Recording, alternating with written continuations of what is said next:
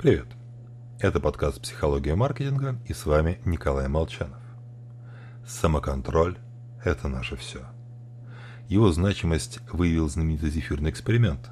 Уолтер Мишель сажал дошкольников в пустую комнату перед зефиркой и сообщал, что если они не съедят сладость, то через 15 минут получат сразу две.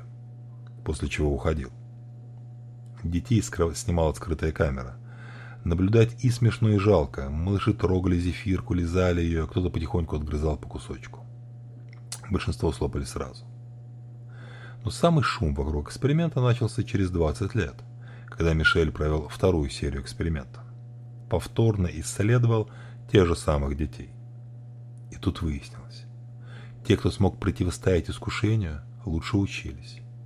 Поступали в престижные вузы, находили более высокооплачиваемую работу импульсивные и несдержанные, имели проблемы с зависимостями, попадали в тюрьму.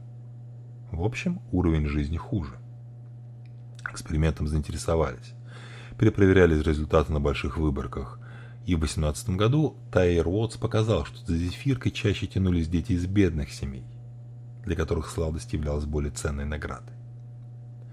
Другими словами, когда в рассмотрение включили широкий круг факторов – Оказалось, что с будущими достижениями коррелирует не столько устойчивость к зефиру, сколько социально-экономическое положение семьи. Успешными оказались дети из более обеспеченных семей. Копья вокруг эксперимента еще ломаются.